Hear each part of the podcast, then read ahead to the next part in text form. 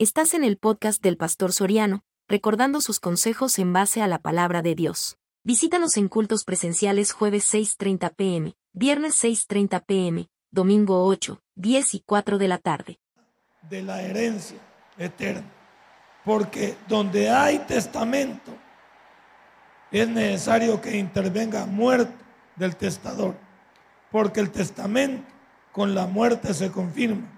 Pues no es válido entre tanto que el, que el, que el testador vive. ¿De dónde? Ni aún el primer pacto fue instituido sin sangre. Padre y buen Dios, te doy gracias en esta noche. Ayúdame a explicarle a mis hermanos en qué consiste, Señor, el seguir guardándonos, el seguir cuidando, el seguir fomentando el pacto que te agrada a ti en nuestra familia. Y es el ser respetuoso con nuestro cónyuge, sobre todo cuando nosotros nos comprometimos delante de Dios y los hombres a ser fiel hasta que la muerte nos separe. En el nombre de Cristo Jesús de orado. Amén y amén. Hermano, una de las cosas que aquí explica la Biblia en este texto es lo que el pacto significa.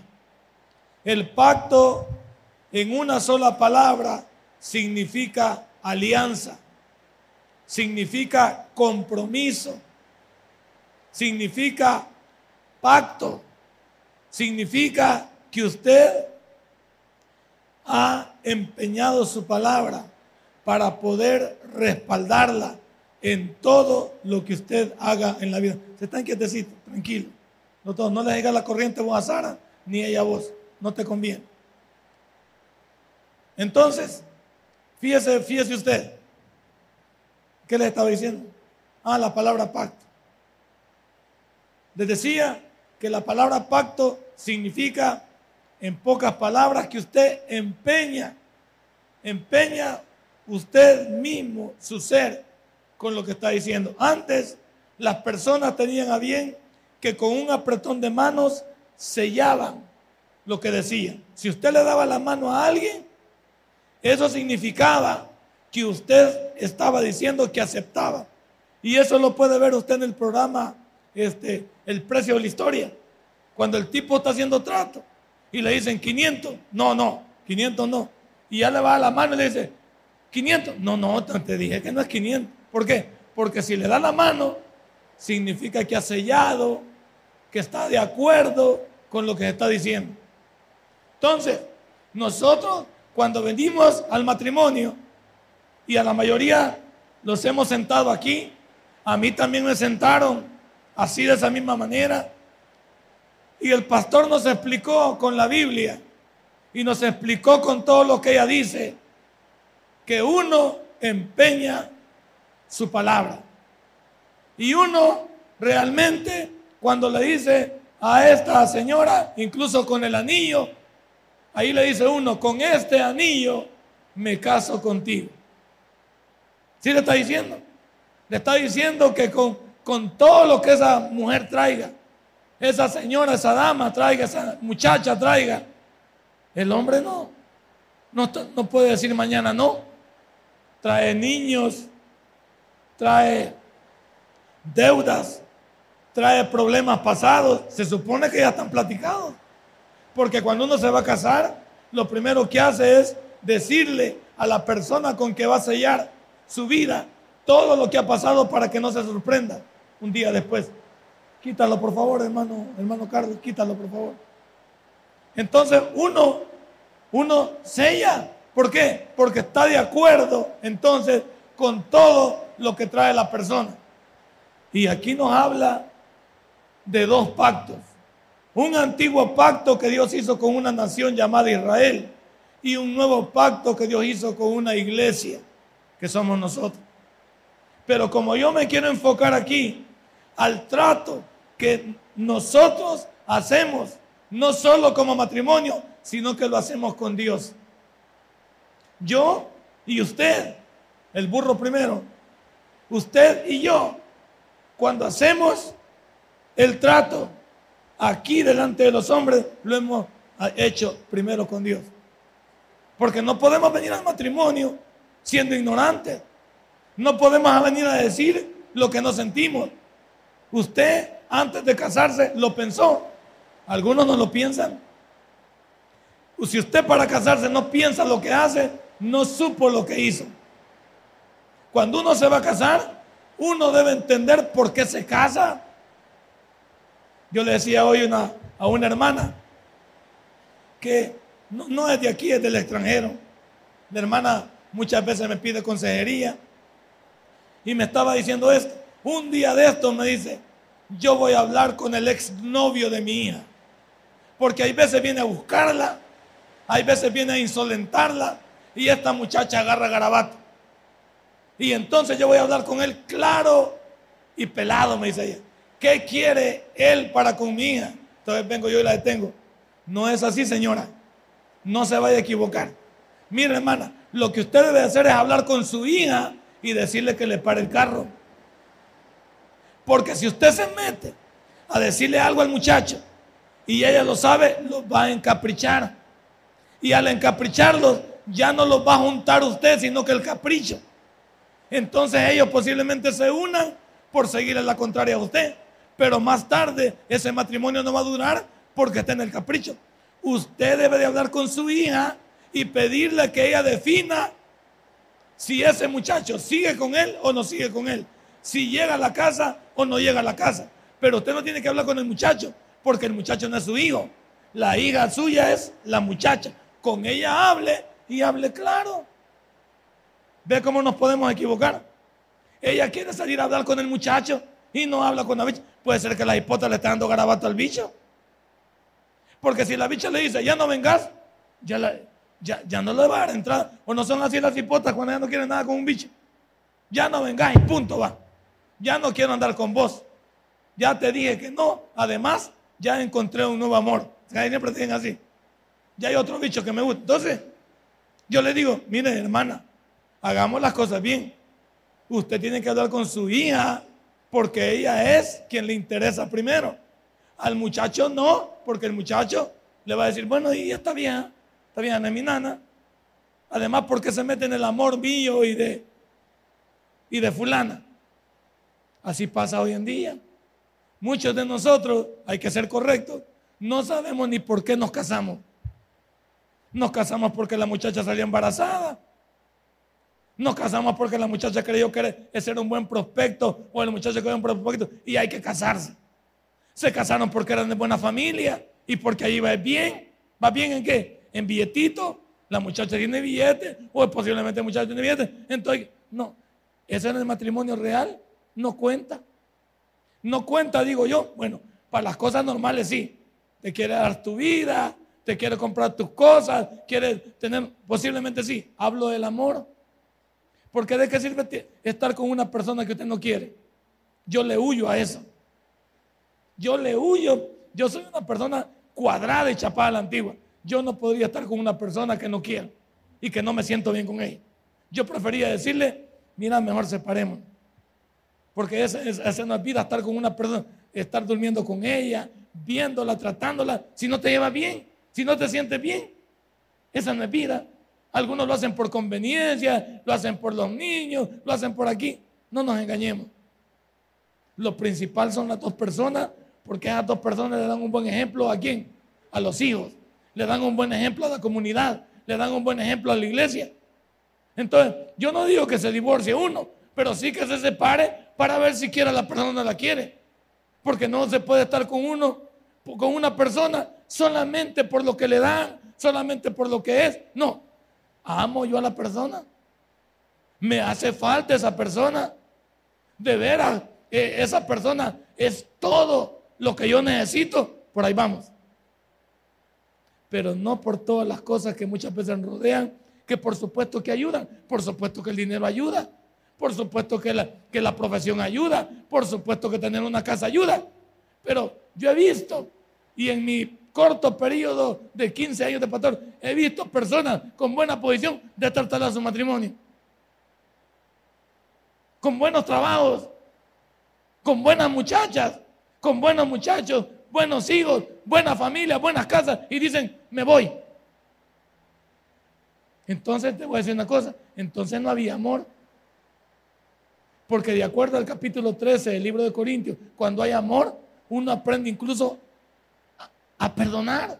Si uno ya sabe que su señora es de carácter raro, ¿acaso no nos conocemos? ¿Acaso yo no conozco a mi señora que es mera especial? Y a veces le digo a alguien, mire, cuando usted me ve a mí, tenga cuidado porque yo soy una, tengo una, una, una faceta. Soy serio, pero soy cómico y, y me gusta bromear. Pero mi señora no es así. Mi mujer no es así. Mi mujer es bien seria y tiene sus pilas. Entonces yo cuando, ando con ella, no trato yo de, de, hacer una cosa que le incomode a ella, porque ya la conozco. ¿Para qué le voy a incomodar a ella si a ella no le gusta? Entonces, ¿por qué lo hago? Porque la quiero. Si no me importa, bueno, ¿y vos qué sos? ¿Por qué me reclamas? Si yo ahí soy, así me conociste. Además, nadie me va a cambiar. Si me querés bueno y si no anda, ahí va la pelea. Pero como yo la quiero, entonces la conozco. Cuando hay cosas que yo voy a hacer y anda ella conmigo, lo pienso dos veces. Porque hay cosas que a ella no le gustan. Hay cosas que a ella no le gustan. Y yo, después de 30 años puedo decir qué es lo que a ella le incomoda. Pero como yo me enamoré de ella, hemos llevado una vida hasta aquí y he aprendido a entenderla. Y ese amor me hace pasarlo por alto me hace pasarlo por algo. ¿Cuántos, no, ¿Cuántos con pequeñas cosas probemos algo? ¿Cuántos de ustedes roncan, va? O roncamos, dice aquel. Y no es cierto que incomoda. Pero de repente, ¿usted qué hace? Se aprende a sobrellevar. aprende a sobre. Cuando usted tiene, si usted no es casado, no va a entender esto. Porque todos roncamos. Yo creo que la mayoría ronca. Uno de una manera y otro, uno alborotadamente. Uno si de plano sacan de onda como que están acerrando algo o están despertando a alguien o dislocando algo. Uno, hay, noches que uno no las, no puede ni dormir, pero ya al final dice, estamos modo, no ya estamos ahí pues, ¿qué vamos a hacer? Y practicamos cosas, que nos ponemos unos voladitos aquí, que nos podemos, ¿qué? Si al final hasta se los traga uno, ya de lo mismo. ¿Qué, va, qué estoy diciendo? Que por cosas pequeñas, por bayuncaditas, usted no aprende a entender que si hizo un trato con una persona, la aceptó tal como él era. No sabía que roncaba, porque nunca había dormido con ella. Pero hoy que la conoce y ya lleva tiempo de saber, usted debe de saber qué tiene en su casa. Entonces muchas personas se casaron, se acompañaron, se rejuntaron, pero nunca supieron si amaban a esa persona. Prueba de ello es que pueden estar pensando separarse. Pueden estar pensando aquí murió todo. El pacto que Dios hizo con Israel es un pacto que no tiene terminación del lado de Dios. Por eso los pactos del lado de Dios son, ¿cómo son? Son únicos de parte de Dios. El hombre es el que falla, Dios jamás. El pacto que Dios hizo con Israel es, Israel se fue de Dios, Israel nunca los dejó, Dios nunca los dejó. Ellos dejaron a Dios. Lo mismo pasa en el cristianismo. Dios no nos deja, nosotros dejamos a Dios. Él es inmutable, Él no cambia. Pero en el matrimonio sí. Aprendemos a cambiar, aprendemos a cambiar de acuerdo a como nos conviene.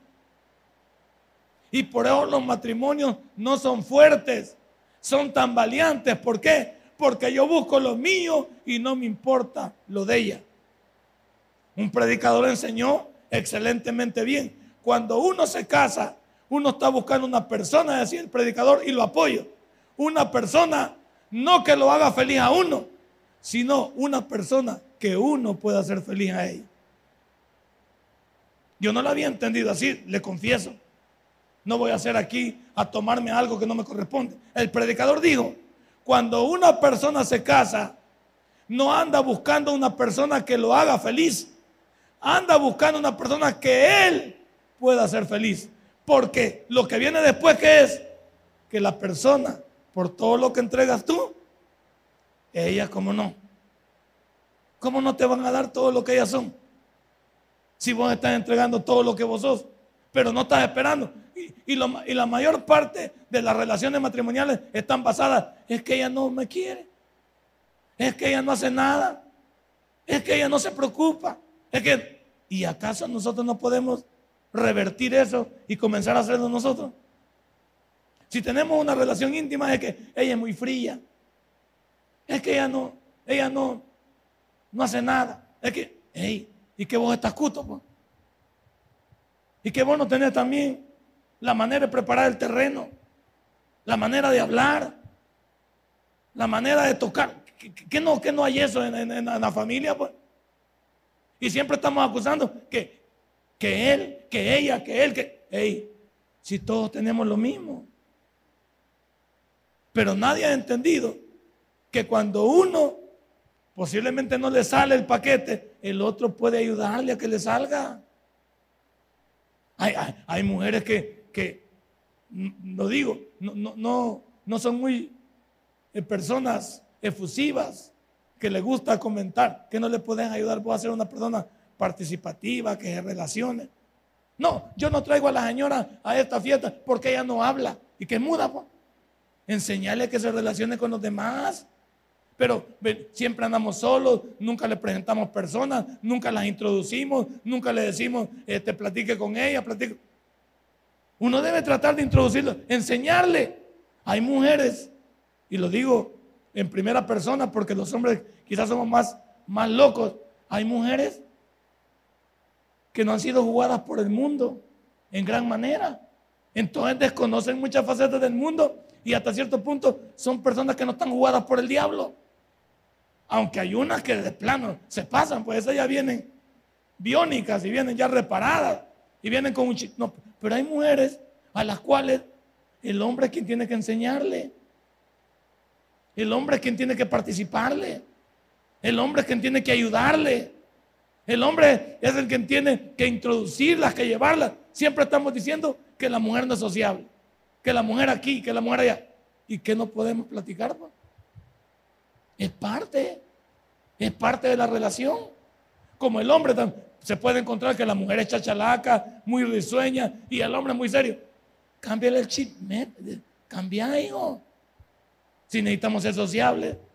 Si vos querés ir donde yo voy, tenemos que cambiar el chip.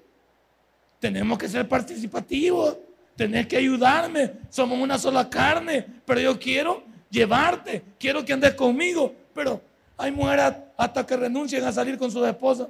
No, andate vos porque ahí no me gusta. ¿Qué está haciendo cuando lo manda solo? ¿Te sabe que el hombre no es buena pieza y lo manda solo? Entonces, ¿qué, qué, qué, le estoy? Proteja lo suyo. No puede ahorita, pero va a aprender. No puede ahorita, no, no, no, no lo conoce, pero quiere aprenderlo. Es como el hombre también. La señora le dice, mira, vamos, acompáñame a tal lugar. No, ahí no voy, que solo mujeres van. Si te está invitando es por algo. Tal vez todas las mujeres llevan su esposo. Y aparece la señora sola.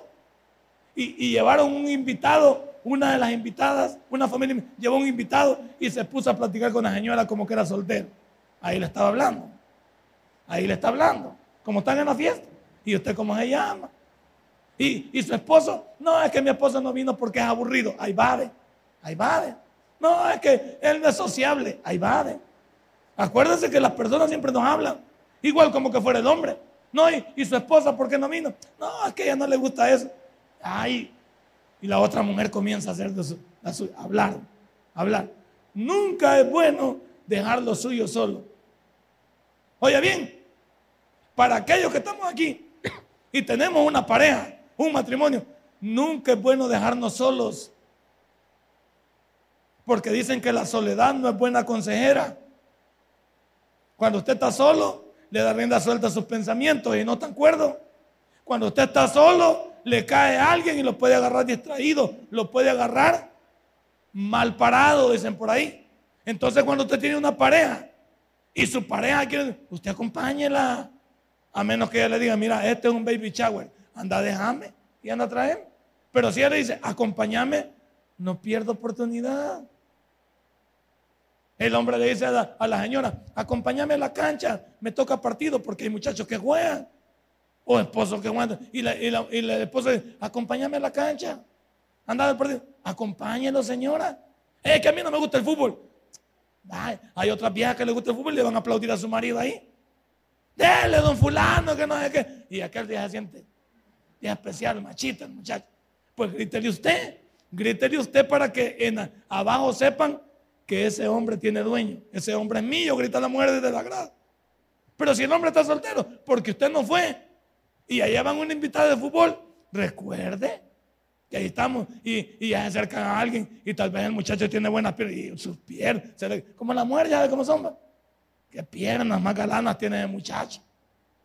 Pero como usted no fue, no tuvo tiempo ni cubrírsela siquiera, ni siquiera le tiró una toalla.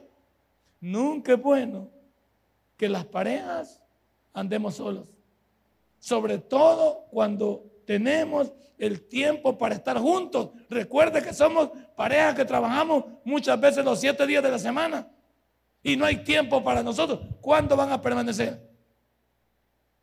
El pacto se fundamenta cuando usted entiende el compromiso que han hecho de estar vigilantes el uno para con el otro. Y yo en esta noche quiero, quiero pulverizarlo. No nos conviene darle chance al enemigo. No nos conviene darle chance a nadie que se mete en nuestra relación. Nuestra relación es firme en la medida que yo así lo quiera. Nuestra relación es fuerte en la medida que yo así lo quiera. Platicando siempre de lo bueno y lo malo. Platicando siempre de aquellas cosas que no caminan bien. Que yo no me entere por terceras personas. Que yo no haga las cosas nada más a la carrera. Que no sea nada más una persona de reproche. Una persona de regaño una persona que, solo busca lo mío. Cuando hay personas que participan con el otro cónyuge, por mínimo que sea, está fundamentando su relación. Mire, hay cosas que usted puede decir, no, estas no se las cuento a él o a ella porque no tienen importancia. Si perjudican el matrimonio, tienen importancia. Por mínimo que sea. Le voy a dar un ejemplo más claro. ¿Qué tal si un amigo de su, de esposo le está diciendo cosas a usted a espaldas de él y él tiene un buen concepto de, su amigo. Piense bien, si usted tiene un buen amigo y ese buen amigo se traspasa la línea y comienza a decirle cosas a su esposa, su esposa qué decisión va a tomar si usted no le da, no le da chance de tener confianza con usted y que su esposa le puede decir, fíjate, mira, yo no te quiero decir algo raro ni quiero que te vayas a poner mal, pero el amigo que vos traes me falta el respeto. Porque me dice cosas a sabiendas que yo soy tu esposa y que él es tu amigo. Yo te lo digo para que evitemos mejor. Evitemos en primer lugar yo verme mal. Y también en segundo lugar que tú también te veas mal en la relación. Porque él te ve como payaso. Porque si no te respeto. ¿Qué tal eso? ¿No lo vamos a decir? Claro que lo vamos a decir. ¿Por qué? Porque estamos protegiendo si no lo dice hoy, ¿cuándo lo va a decir? No, es que fíjate que hace un año tu amigo, hace un año. Ya te voy a creer, con que me están mintiendo desde hace un año, te voy a creer. las cosas en una relación, en un pacto de Dios que agrada a Dios, se dicen en el momento. No se dejan que las cosas tomen y se entronen sobre una relación que la destruye. Y lo mismo pasa si en el caso de un hombre, que hay amigas también que bromean, qué guapo está tu esposo, a ver cuándo me lo prestas.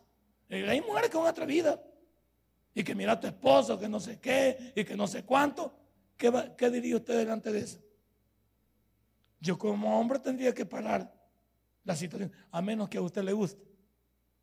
Hay un programa que dice Mis cinco esposas. Véalo ahí en, en, en History Channel tirándole al, mormonismo, porque el mormonismo es el que promueve, promueve eso. Del que el profeta Smith dijo que podía tener 12 mujeres, además de las que tenía en casa.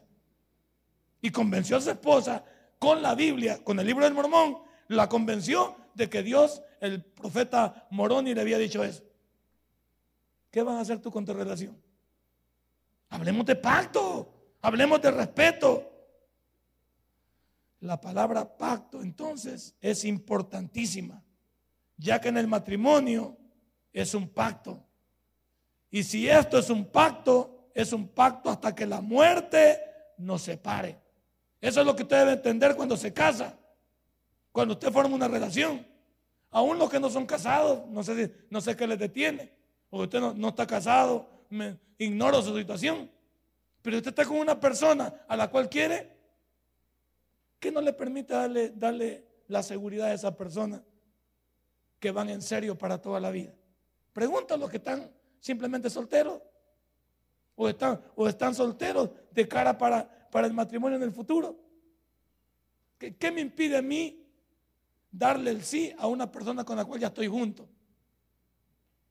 Ya se acostaron. Ya conocen sus cosas. ¿Qué, van a descubrir ahí? ¿América? ¿Sudamérica? ¿Qué van? No van a descubrir nada. Entonces, si ya está junto, ¿por qué no se pueden dar el sí? En virtud de proteger la familia. Ah, es que un papel, a mí un papel no me detiene. No es un papel, hijo. Es un pacto delante de Dios. El papel lo firmas delante del abogado. Yo te hablo de venir delante de Dios a la iglesia y no puedes venir a la iglesia si no has ido delante de las autoridades civiles. ¿O sí? Primero va a las autoridades civiles. Fíjate cómo el hombre lo, lo entiende muy bien, incluso los abogados. Va primero con ellos y después viene con Dios. Porque a Dios no es que lo dejes por último, es lo más importante para sellar tu pacto matrimonial.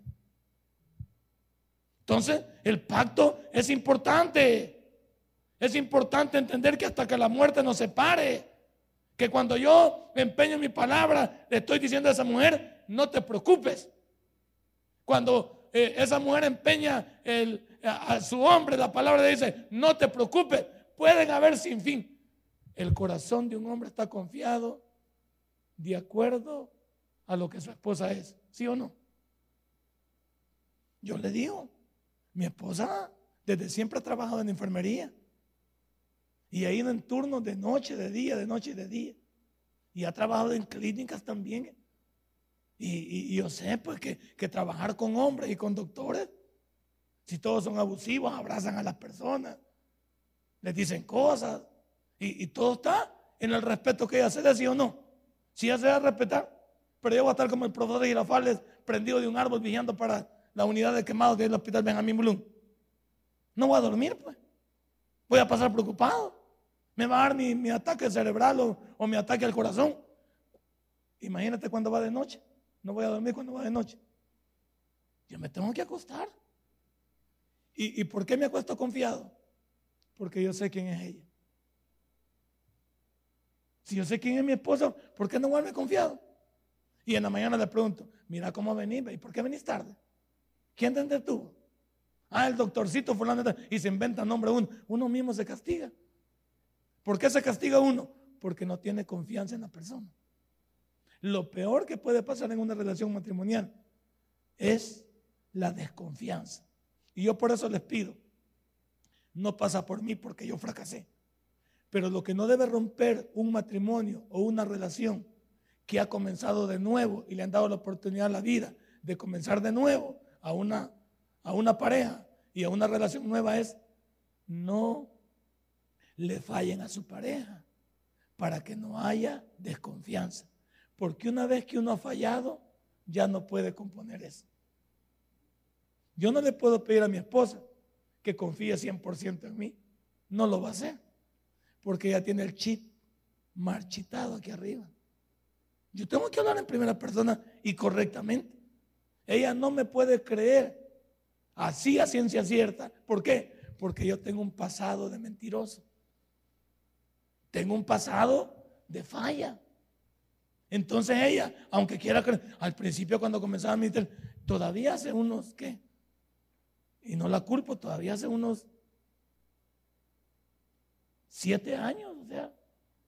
Mira, este, Gloria, voy para la iglesia, para la iglesia, va. Ahí está.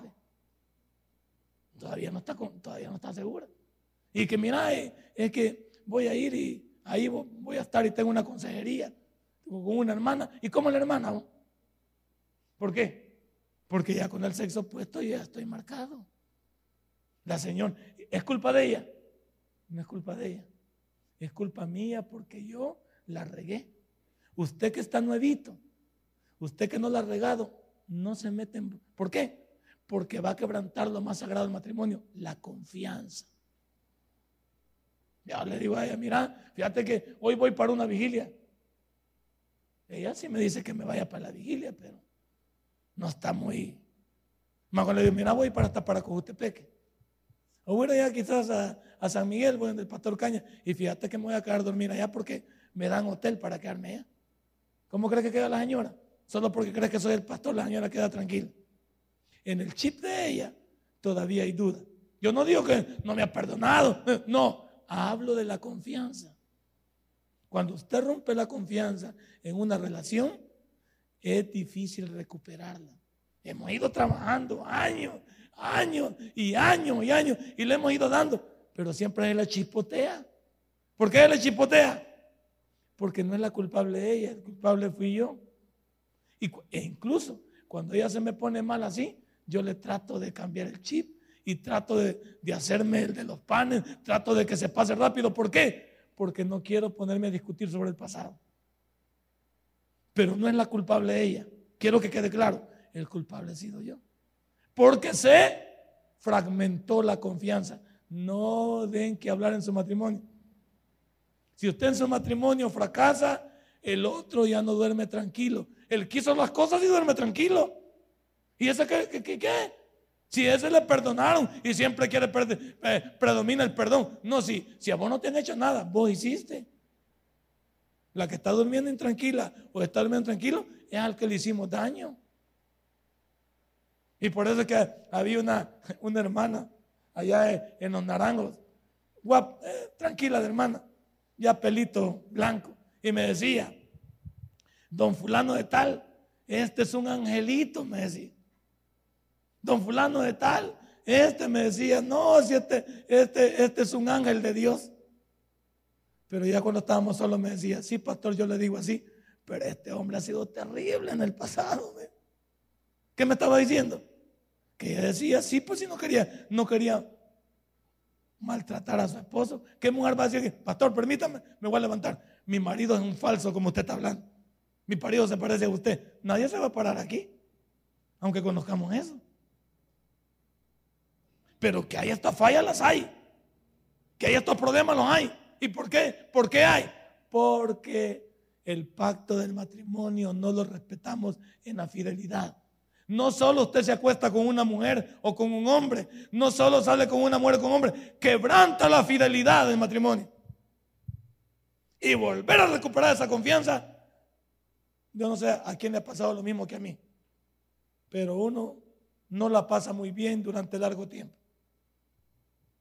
Y uno le puede echar al muerto a quien sea. Acepte la culpabilidad cuando, ha venido de cualquier lado. Y si no es capaz de perdonar eso y de vivir con eso, van a terminar divorciándose, separándose. Porque el mismo 1 Corintios 13 cubre todo eso. Yo por eso he dicho, mi relación no fuera tan firme si fuera con otra persona diferente a ella. ¿Por qué? Porque ya tuvieron pero en mi vida. Mis hijos no estarían aquí, estarían otros, no sé si otros de otra relación o otros de los mismos míos. No sé. Entonces ya tendría el tinte yo de un divorciado, un separado, con una nueva relación. Y eso me quitaría a mí caché en el matrimonio. Entonces, por eso uno recupera una relación, le da gracias a Dios, pero hay que luchar con eso toda la vida. Por eso no hay que fallar. Evítese la fatiga. No hay que fallar. Hágale ganas. Dígale, no lo hago por ti, dígale por lo menos a la señora o al señor, no lo hago por ti, lo hago por Dios a quien he hecho el primer pacto. Así de sencillo. No es que yo te soy fiel a vos, porque primero respeto a Dios y respetando a Dios te respeto a ti. ¿Qué le cuesta, va? Pero como hay que, hay que hablar otra cosa también dentro del pacto matrimonial, ¿cuesta ser fiel? Sí cuesta. Con tanto berrinche en el mundo y con tanta locura que hay, cuesta ser fiel. No te lo niego. Cuesta ser fiel. Revistas, internet, los cables hoy. Bueno, hoy, hoy vi una, una de esas películas que están promoviendo, que la muchacha claramente dice, venite, el viernes vamos a ir a la discoteca y tal vez ahí conseguimos a alguien para ir a, hacer el exsexo después de la discoteca. No están pensando en el amor. Están pensando en satisfacerse canalmente y eso promueve las películas. Venite, vamos a la discoteca, que en Quinta encontramos un hombre ahí, dos hombres ahí, y nos vamos para el hotel y allá tenemos una relación. Y después si te vino, me acuerdo, no sé ni por qué me acosté contigo, no sé qué me llevó a llevarte al cuarto, pero aquí estamos y salud. Esa es una relación. Y eso es lo que está promoviendo el mundo. Eso es todo lo que tiene. Ahora yo te pregunto en esta noche, ¿qué sostiene tu relación? Si tu relación la sostiene Dios, te felicito. Y como desde Eclesiastés, dos son mejor que uno. Y cuando esos dos están tomados de la mano de Dios, cordón de tres dobleces no se rompe. El tercero es Jesucristo, sosteniendo esa relación. Denle un fuerte aplauso a nuestro Dios. Entonces, yo voy a decir aquí claramente, si usted no es capaz de respetar su relación, por ahí comienza el fracaso de su matrimonio. Su matrimonio va a fracasar en la medida que usted lo quiera. Pero en la medida que usted quiera proteger su matrimonio, su matrimonio va a salir a flote. Fiel, fiel uno no es. Uno peca con la vista, uno peca con el pensamiento y ahí no entra nadie más que Dios. Y en la calle, ¿quién te controla en la calle? dime, dime, ¿quién controla al hombre y quién controla a la mujer en la calle?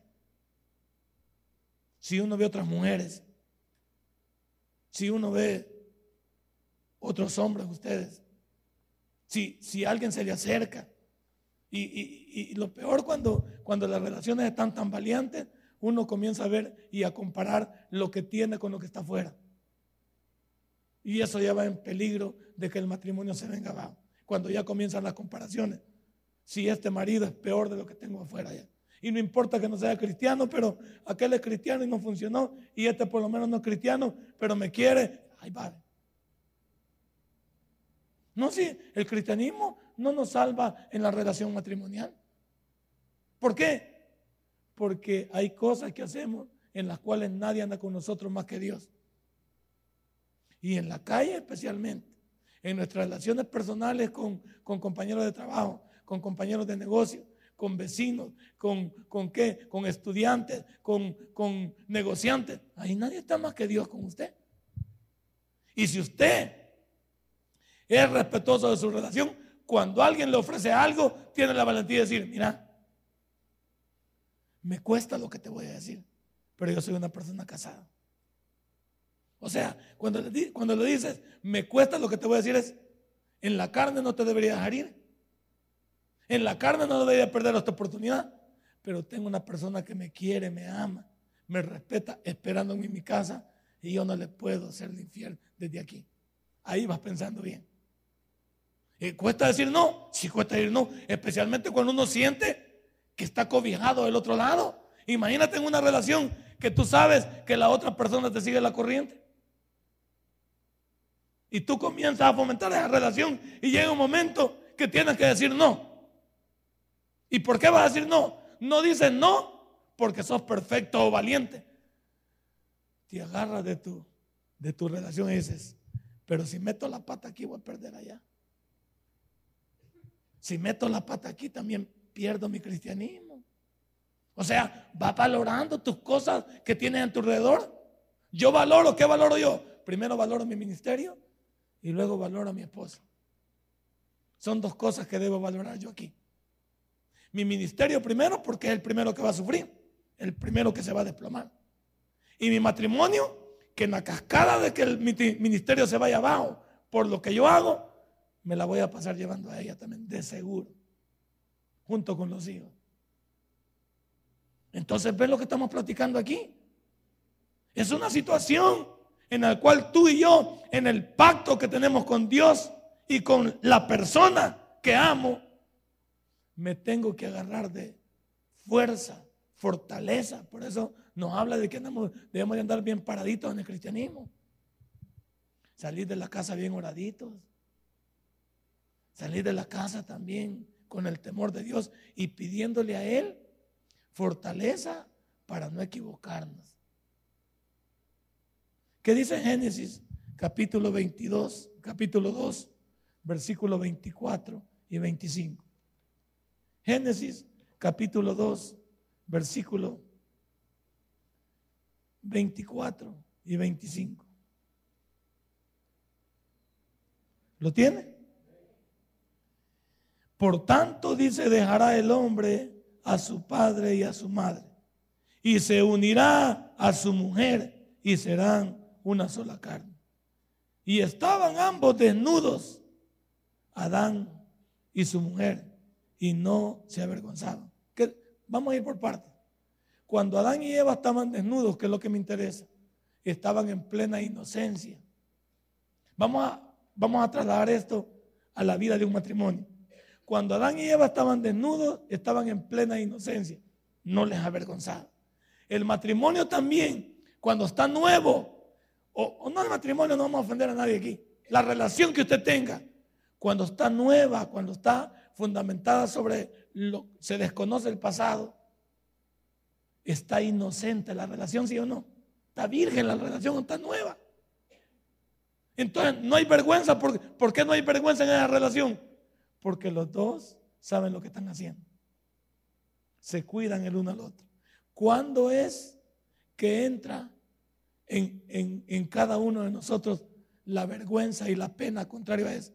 Cuando uno ha fallado. Si uno de los dos comienza a fallar, su vida comienza a ser lamentable, aunque la otra persona no lo sepa. Primero porque lo sabe Dios y uno también se siente culpable porque está haciendo algo que está destruyendo su pareja, aunque ella no lo sepa a primera mano. Pero uno llega a la casa y uno se hace estas preguntas. ¿va? Doña, vengo de la calle yo, vengo de, otra vieja. Aquí vengo y mi mujer me dice, ¿ya comiste? Sí, y te tengo unos huevitos estrellados. Vas a querer tus tortillitas bien tostaditas. Vas a querer tu crema. Entonces, aunque nadie te diga, un hombre de carne y hueso normal le choca eso. Porque uno dice, y yo de desgraciado de dónde vengo. Si mi mujer supiera dónde vengo. Y ella me dice, ¿cómo está? ¿Cómo te fue en el trabajo? ¿Qué tal? ¿Pudiste, pudiste solucionar los problemas contables? ¿Te pegó los balances y todo? o sea, y, y, saber que uno salió a las 4 de la tarde y son las 10 de la noche va llegando uno con el sopretexto que tuve que hacer la extra porque el balance no cuadraba. Las cuentas no pegaban. Y la señora, como está inocente en la relación, ¿qué está diciendo? Pobrecito mi marido. Y el marido dice, si supieras de dónde vengo. Es la culpabilidad de él. La mujer y, y la mujer, y pasa en muchos hogares, cuéntemelo usted. Han habido mujeres que le, quitaban el calzado a uno le quitaban los calcetines, el hijo le traía la china y, uno decía, me duelen los pies, meterla en agüita caliente aquí. Y le ponían a hacer el ejercicio a uno. Y uno, más pesado todavía, uña, dice uno, qué rollo aquí arriba. Y llega un momento que ese volado te hace culpable. Te hace culpable y a la noche no está buena. ¿Por qué? Porque vos venís de fregar de la calle, de ser un desgraciado. Y la señora mira cómo te atiende. Y te ven la mañana y la, y la señora te dice en su cristianismo normal, que Dios te bendiga, hijo. Que te vaya muy bien y que hoy todas las cosas te ayuden a bien. Y él tiene otra cita con la misma vieja. ¿Usted cree que es más?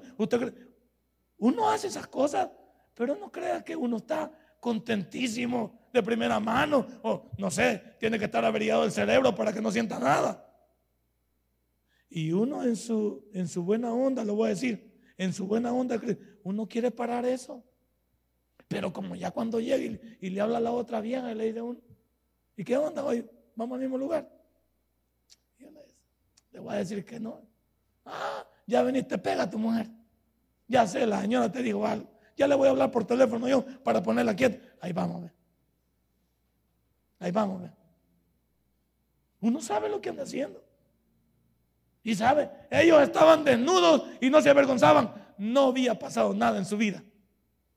Y cuando uno está virgen en su relación, está firme en su relación, si el uno al otro se ve, la señora da todo por ese hombre. Si la mujer comienza a quererlo matar, la mujer comienza a odiarlo, comienza a darle la comida helada, comienza a revelársele, se la saca. cuando el hombre se le, se le parte el cable, lo hablo por el lado del hombre, porque por ahí pasa todo. Pero antes que eso pasara, no, hombre, la mujer no pasa nada. Por eso digo, las relaciones que están firmes aquí y que van comenzando o tienen, no permitan que se viole la inocencia. O sea, que en lo que cree la otra persona de usted. Porque la otra persona, hasta cuando le cuentan, mire, mire, niña, niña Gloria, le podían haber dicho a mi señora, tenga cuidado que don Nelson no lo hemos visto, no es buena pieza. ¿Cómo van a creer? Mi, marido es, es, un hombre de Dios. pues sí, porque ella tampoco me ha visto ni sabe nada. Pues. Y mire, y ya no le dicen nada porque la señora se, puso mal. A los días, mire, otra señora, mire, ni a Gloria. A su marido aquel día lo vimos con una muchacha en un cine. No, si mi esposo solo pasa eh, trabajando en, la contabilidad para llevar el hogar para adelante, la mujer se niega a creer que su marido está siendo infiel. ¿Por qué? Porque ella confía plenamente en él, porque no lo ha visto todavía. Su relación está y algunas mujeres se dan esta, esta historia fatalista, malévola y diabólica. Ojos que no ven, corazón que no siente. No es de paz, señora. No es de mentira, señora. Ojos que no ven, corazón que no, no es mentira. Le está dando garabato a, su, a, la otra parte de su relación para que le haga pedazo su vida solo con el son que usted no sabe. Y cuando sepa, ahí le agarra el triquitraca, el pelo se tira al, suelo y que y no que usted no, no dije que, oh, que no ven corazón que no siente. Entonces, cuando le dicen que el sinvergüenza le ha salido podrido, no se extrañe. Póngase a reír, porque a usted nunca le importó su relación. Yo no digo que los celos son malos en extremis y son destructores cuando son dañinos, pero el celar a mi pareja que me guste, que llevar, eso no es malo el, que el no compartir mi amor con alguien, el saber que, esa relación es mía y no le importa nada, eso no es pecado. Entonces voy a decir aquí esta noche, ¿cuántos se niegan a creer que su relación puede estarse desparpanando? Pero ni siquiera lo intenten aquellos que, que todavía no han fallado. Viene de un consejo de un viejo que ya falló. Viene de un viejo que se metió en problemas y que no puedo ocultar eso porque no puedo contarles algo que no es. Entonces yo le digo, protéjase, proteja en el sentido de, no le intenten, porque cuando usted violenta la confianza del otro cónyuge, nunca lo va a volver a recuperar el 100% de confianza. Entonces por eso aquí tiene razón. Ellos estaban desnudos y no se avergonzaban. No había pasado nada en ellos. No había pasado nada. Cuando el pecado entró es cuando ellos se dieron cuenta que estaban desnudos. Entonces, hermano, ¿qué significa el matrimonio para Dios? Significa seguridad. Significa fidelidad. Significa respeto significa amor. Eso es lo que hay. Y cuando hay estos adjetivos calificativos en un amor, uno siempre lo piensa por lo que va a ser. Por lo menos cuenta hasta 10 uno cuando se le presentan cosas que van a destartalar su familia. Cuente hasta 10 y valore lo que tiene. En el 1, en el 2, en el 3, le va a caer el 20 de lo que está perdiendo, en lo que está destruyendo, lo que está haciendo, lo que está sacando. Piénselo. Hembras y varones. Porque hoy el mundo está infiel para hombres y varones. Antes la mujer se veía mal siendo infiel. Ahora le ha sacado la vuelta, ¿sí o no? Si hay mujeres que le vale sorbete. ¿Y qué pues? Yo puedo tener marido. Si vos tenés marido, si vos tenés mujeres, ¿por qué no vos tenés marido yo? Y hasta, oye, el desorden es hombre y mujer. Antes solo era hombre. Ahora la mujer ha aprendido, pero qué mal ha aprendido. Porque esas cosas no se copian. Terminemos. El verdadero propósito de Dios para el matrimonio es entre un hombre y una mujer. no le trajo a esa relación algo fuera de lo normal. La relación es un hombre y una mujer. Para evitar lo que el mundo nos está tratando de meter, la familia moderna. La familia moderna es tan nueva. Preguntémonos, si la familia moderna trata de promoverla en el siglo XXI, entonces ¿qué pasaron con nosotros 20 siglos? ¿Y qué pasaron también con nosotros protagónicos del Antiguo Testamento? Pues? No solo hablemos de los, de los 20 siglos que tenemos ahorita. Hablemos de lo que pasa en el Antiguo Testamento. Dios nunca lo ha probado. ¿Y porque hoy van a decirme que la Biblia se equivocó? Lo que tratan estas personas es de contaminar y decir que la Biblia es un fraude. Esta noche yo quiero decir que el verdadero propósito de Dios en el matrimonio es un hombre y una mujer, que quede claro. Y no sé si un hombre puede amar a, un hombre, pero, pero desde el momento de la relación normal, aquí no cuadra, ¿sí o no? Mire, mujeres que están aquí, no digo si son 100% de Dios, piensen aquí, ¿está normal o cuadrado la relación entre mujer y mujer?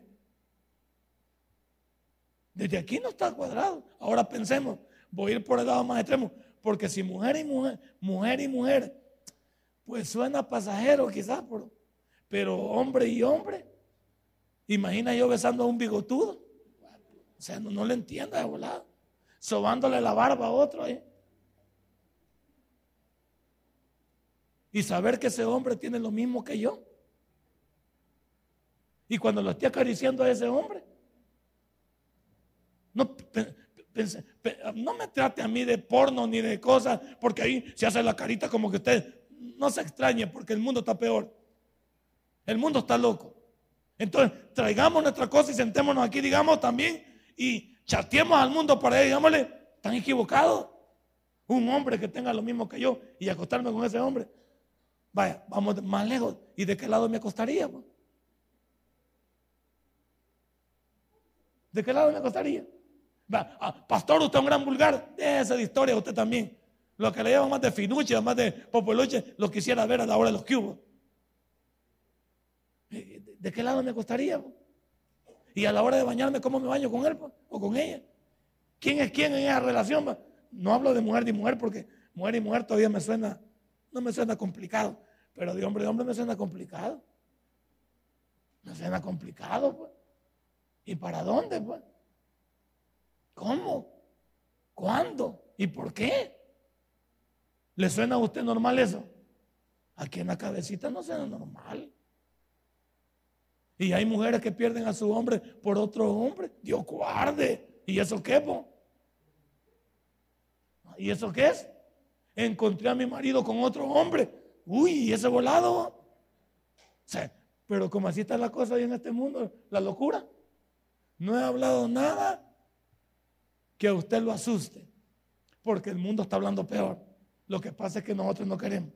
Así es que esta noche el pacto matrimonial suyo tiene que estar bajo la lupa de Dios. Denle un fuerte aplauso a nuestro Dios.